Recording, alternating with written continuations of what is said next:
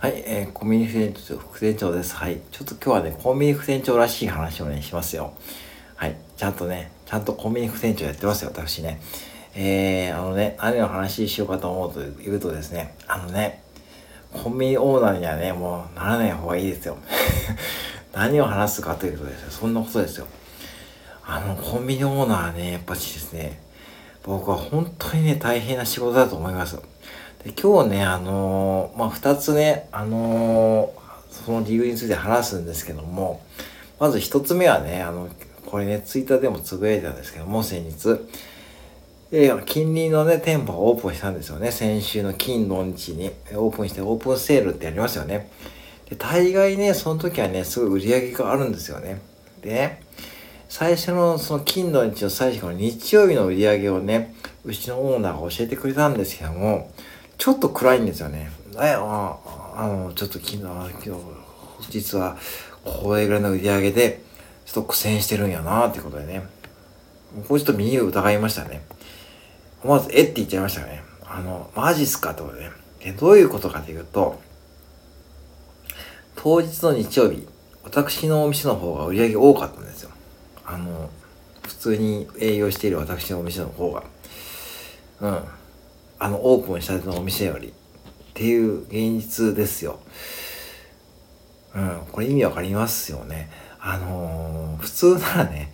どんな形であれ、そのオープンセールっていうのはね、稼ぎ時っていうかですね、最初そのコンビニってオープンアカウントって借りるんですよね。要は最初売り上げがないから、仕入れ代金とか全部借りて、借りて運営するんですよ。で、それが大体高級車1台分ぐらいなんですよ。あまりこう具体的な数字はいないんですけどもそれを返すがためにね、最初に3年はオープンアカウントを返すってことをね、含まれるわけですよ。お店の売り上げから。うん。ってことをね、やるから、だから、オープン時はね、福袋とか福袋とかやるんですけども、まあね、あのー、ぶっちゃけこけたわけですよね。うん。で、そのオーナーの方もね、うちのオーナーも前職マクドナルド店長で、経営とかね、そういったこう、ある程度ノウハウとかね、人の使い方とかですね、商売はやっぱ知ってる方がね、そういう風になっなっちゃう。まあ、うちのオーナーも結構苦戦はしてますけども、うん、それですよ。だからオープンアカウントをこれから返さなきゃいけないのに、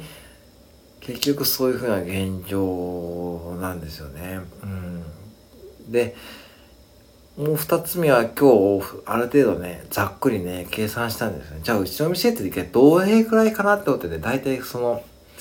えー、まあ、前職マクドナルド店長をやってやらさせてもらってたんでその PL ですねこう店の経費の大体こう計算とかねプランとかね立ててたんで大体ざっくりね、そのイメージは湧くんですよ。で、大体、で、1日の売り上げがこれぐらいで、人件費の平均が、時給が平均これぐらいだから、えー、平均時給かける時間数で、その1日の時間、えー、時給、えー、経費がわかるから、それかける31ってやれば、1ヶ月の人件費が出ると。で、それ割る売り上げやれば大体パーセントが出ると、そういう風な感じでやっていくんですけども、それは大体、大体ね、電気が水道で大体これぐらいだろうし、まあ、あと、その、まあ、セブンイレブンにチャージもね、多分これぐらいだろうから、とかね、あと仕入れも大体粗利もね、それこれぐらいだから、っていう大体ざっくり計算したらね、これはね、あの今ね、結構、うちもね、頑張ってる方ですよ、セブンイレブンでは。でもね、うん、あのー、利益で言うとね、1日のあのー、クラウドワークスで副業ややった方がね、いいですよ。うん。っていうぐらいなんですよ、現実は。うん。多分、あのー、もちろんその、それはちょっと大げさですけども、あのー、要は何が言いたいかというと、わざわざ人を雇って店を構えて24時間やるぐらいなら、サラリーマンとかで副業して、クラウドワークスが副業して自分のスキルを磨いた方がいいですよっていう話かなっていうことね、したいと思ったんですよね。もちろんいろんなありますよね。今ね、クラウドワークスに限らずですね。ぶっちゃけアフィリエイトのセルフバックとかでもいいし、いろんなこう手段あるじゃないですか、今って。あの、音声配信もそうだし、もうその辺のその今って稼げる手段っていっぱいあるんですよ。それだから稼げるまではもちろんね時間もかかるしあのー、でもねやっていくとね、うん、稼げるようになると僕は信じてるし僕も実際稼げてるし先月もねだいたい1万7、8000ぐらい稼げ、稼げたっていうかね、まあセルフバックもあったけども、あるんですよ。だから、そういう情報を知ってるがゆえに、コンビニのオーナーって本当に大変な仕事だと思ってます。だから、オーナーって、オーナーって聞くと、なんかすごいね、自由そうですよね。あなんかこう、時間に縛れないし、経営者ってことだから、別にこうシフトをねがんじがらめになるわけじゃないしでもね実際ね蓋を開けてみるとそれは人がちゃんといるお店であって人がいないお店は実際オーナーが店に入ってるってありますよね皆さんねあの特に夜勤とかね夜勤がオーナーを見てるとかねあとちょっと前に話題になったの大阪のオーナーさんですねまああれも僕はね賛否両論があると思うんですけどもうんうん。奥様がちょっと病気になれちゃってね、まあどうしてもね、20時間営業できないからってことで、まあ強行手段でね、まあ20時間やめたってことですよね。うん。だから、それもセブンイレブン許さないってことですよね。うん。まあ許さないんですよ。だからこのご時世で、あのー、24時間やってるわけですよね。うん、コンビニだけ。うん。近くのイオンとかも8時で終わりだし、コメダとかも6時で終わりですよ、今ね。うん。その恩恵をじゃあ受けてるかというと受けてないんですよねぶっちゃけ。うん、っていう感じもするからなんだろうなすごい難しいです。うん、で特にやっぱしこうねさっき言ったように人を雇うリスクがあるしやっぱ契約上の問題で24時間あげなきゃいけないっていう問題もあるしぶっちゃけこれって運なんですよね。立地も。うん、でうちのオーナーは12年目なんですけども最初の1店舗目はですね岐阜県でも最初の方のセブンイレブンだったんでだったしまだね当時はねセブンイレブンがねほんとなかったんですよ。岐阜県って。まだねあってもほんとポツポツぐらいすごい珍しかったんで流行ったんですけども、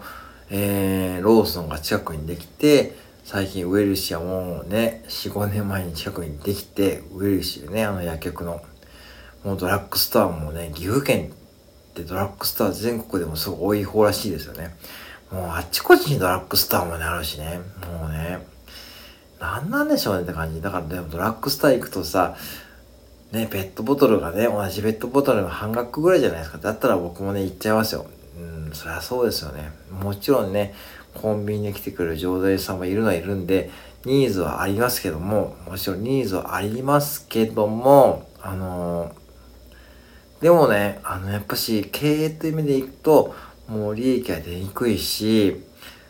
最初のそのオーナーさん、多分、今後のオープンアカウントを返済していく上で、ちょっとすごいね、うーん、まあ、大変だと思いますよ。うん。っていうことなんですよね。だからね、コンビニのオーナーにはね、本当に覚悟いりました。あの、オーナーって響きでやらない方がいいし、サラリーマンの方がね、なんかこうね、こう、じゃあ経営したいってことで実際なれる方もいると思うんですけども、今からの時代は、もうね、本当に覚悟いますよ。うん、ぶっちゃけ、うん、これからは。うん、ってことで僕はね、言いたかっただけですけどね。だか僕はね、えー、コンビニもね、長くやるつもりありませんし、えー、コンビニオーナーにはもう多分ならないと思うんですけども、まあでもね、コンビニの仕事は別にこう嫌いじゃないからやってますし、いろんな発見もあるからやってるだけであって、はい、そうやってね、ちょっと割り切ってやってますっていう話です。はい。以上です。えー、ありがとうございました。失礼します。